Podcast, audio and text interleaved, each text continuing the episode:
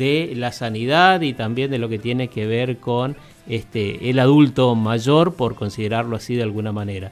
Hola, ¿qué tal Jorge Belsor Miño? ¿Qué tal doctor? ¿Cómo le va? Buen día. Buenos días, buenos días para toda la audiencia, para todo el equipo. Bueno, un gusto eh, comunicar con usted, ¿no? ¿Cómo está, ¿Cómo está transitando la mañana, estos días grises, así, bastante húmedos? Bueno, sí, este, generalmente todas las mañanas son mañana productiva porque yo aprovecho, yo tengo una muy buena biblioteca. Qué lindo. De filosofía, de historia, de psicología, de neurobiología que me, eh, que me estoy ocupando en este tiempo. Así que tengo la práctica de la lectura, eh, me permito deslizar algunas cuestiones personales. Yo de chico tuve un problema en la pierna osteomelitis estuve como tres años en el hospital, así que ahí me acostumbré a, a leer. Estuve en el Hospital del Niño de Buenos Aires y ahí, en inmediatamente después del golpe, en el 55. Sí. Y un poquito después, y este había una frondosa biblioteca, eh, la colección Robin Hood, no sé si ustedes... Y bueno, entonces yo tenía que leer. Y me acostumbré y bueno y después este en la cárcel también como preso político eran casi cinco años más de cinco años también el hábito fundamental era del preso generalmente es la lectura. Y ahora también estoy aprovechando este momento para leer. Así que la lectura te conecta con todo con todas las edades el pasado viajas por el mundo. Así que alimenta la fantasía la mente alimenta el corazón y permite la comprensión, por eso la lectura es importante. Es que el, Internet es una cosa muy importante, muy importante, pero es un, general, eh, un gran pensador, un gran filósofo, eh, lo llama Letrinet, porque generalmente, a menos de comunicarte, es, es un instrumento utilizado por el, eh, por los grandes medios de comunicación concentrados para que vos te comuniques por eh, eh, con palabras cortas. Y las palabras cortas, las palabras es el reflejo del pensamiento. Entonces te pensás, te acostumbras a pensar corto. Porque ¿qué es la palabra? Para hablar una actividad superior que está vertebrada en el cerebro superior. Por supuesto. Pensás corto. Y eso es que, uno de los males de, de, este momento de la humanidad, ¿no? Así es. Y, eh, no despreciar la, tecnología. ¿eh? No, no, no, por supuesto, para nada. Eh, eh, es un complemento de lo que este, esta generación o esta, este ámbito de, o contexto de sociedad que tenemos nos permite poder disfrutarla, así como en su momento fue el libro en otras generaciones, ¿no es cierto? En, en, las recientes apariciones, porque antes era la oralidad y únicamente eh, a través de pinturas y de vitrales y demás se contaban las historias. Después se llevó a los libros y bueno, este, también era muy acotada la gente que podía acceder, como hoy también hubieron muchos inconvenientes en, en la época de, de, la cuarentena prácticamente. Eh, poder y continúan ¿no? con eh, los inconvenientes para poder acceder a la tecnología. Pero también ustedes como colectivo habían emitido justamente a través de las redes sociales este, un, un aval a las políticas sanitarias en la provincia de Formosa, ¿no es cierto? Claro, sí, porque ese, ese es uno de los problemas también de la República Argentina. Eh, que algunos pensadores argentinos lo han señalado.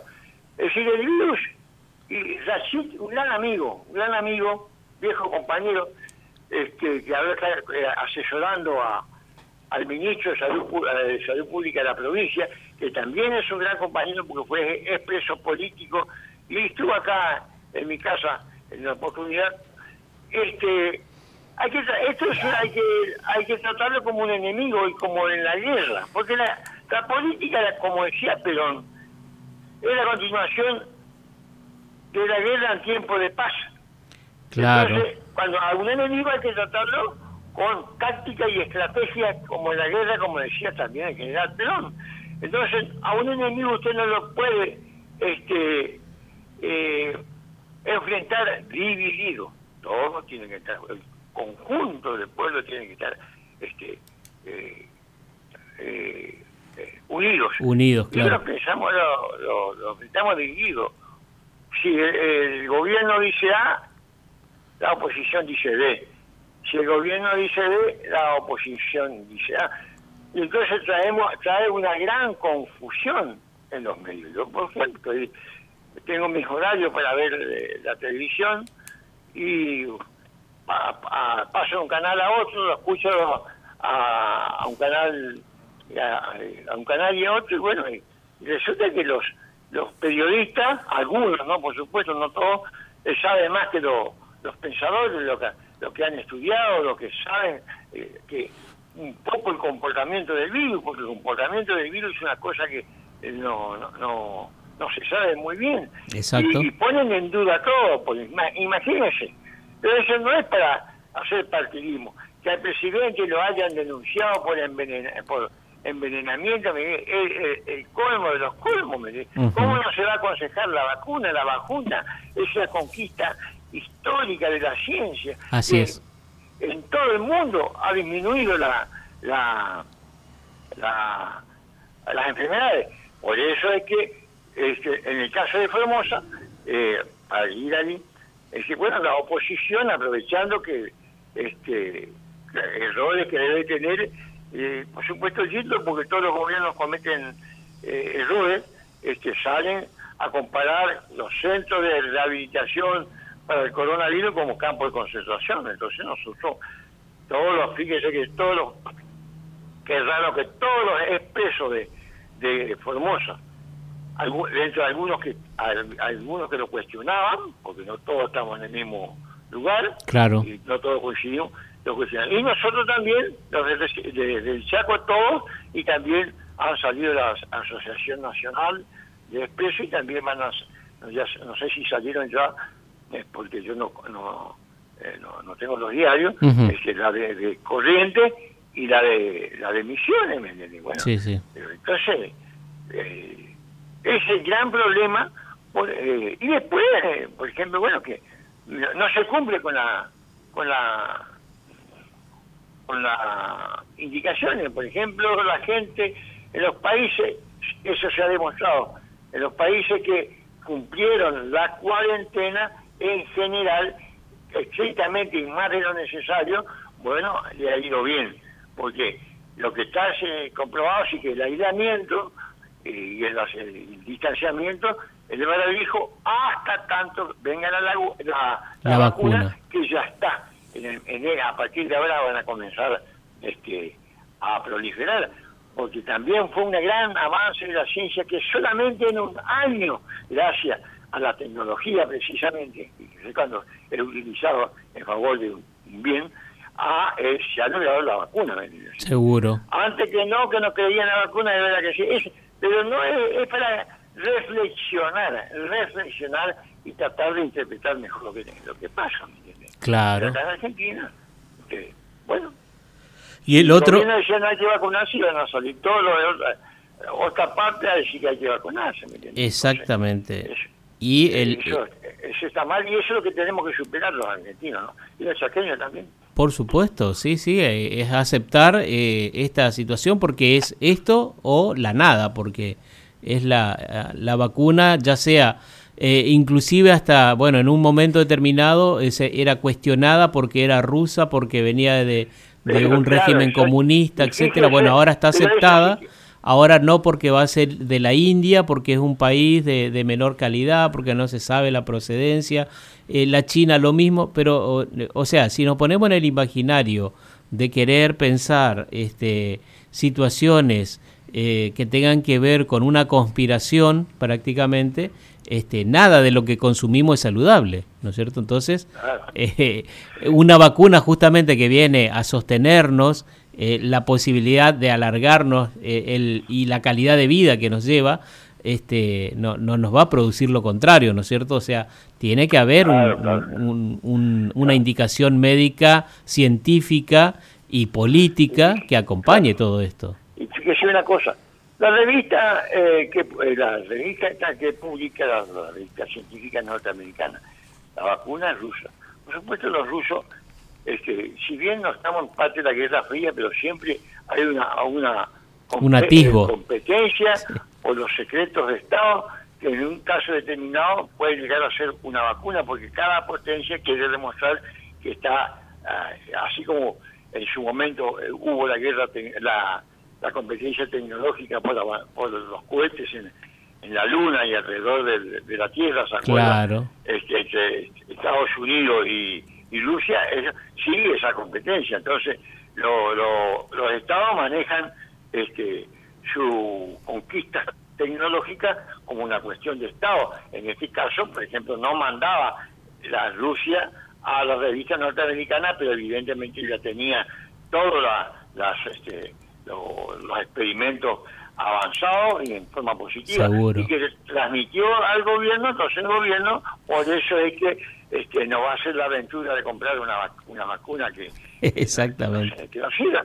Bueno, pero eso uno viene a, a, cuestión para que en esta en esta pandemia, por supuesto que hay ansiedad, hay angustia, aparecen cuadros de depresión también, pero hay muchas cosas, elementos, elementos positivos, porque esto es un, verdadero estado de guerra. Es decir, cuando hay una conmoción interna en un país, usted,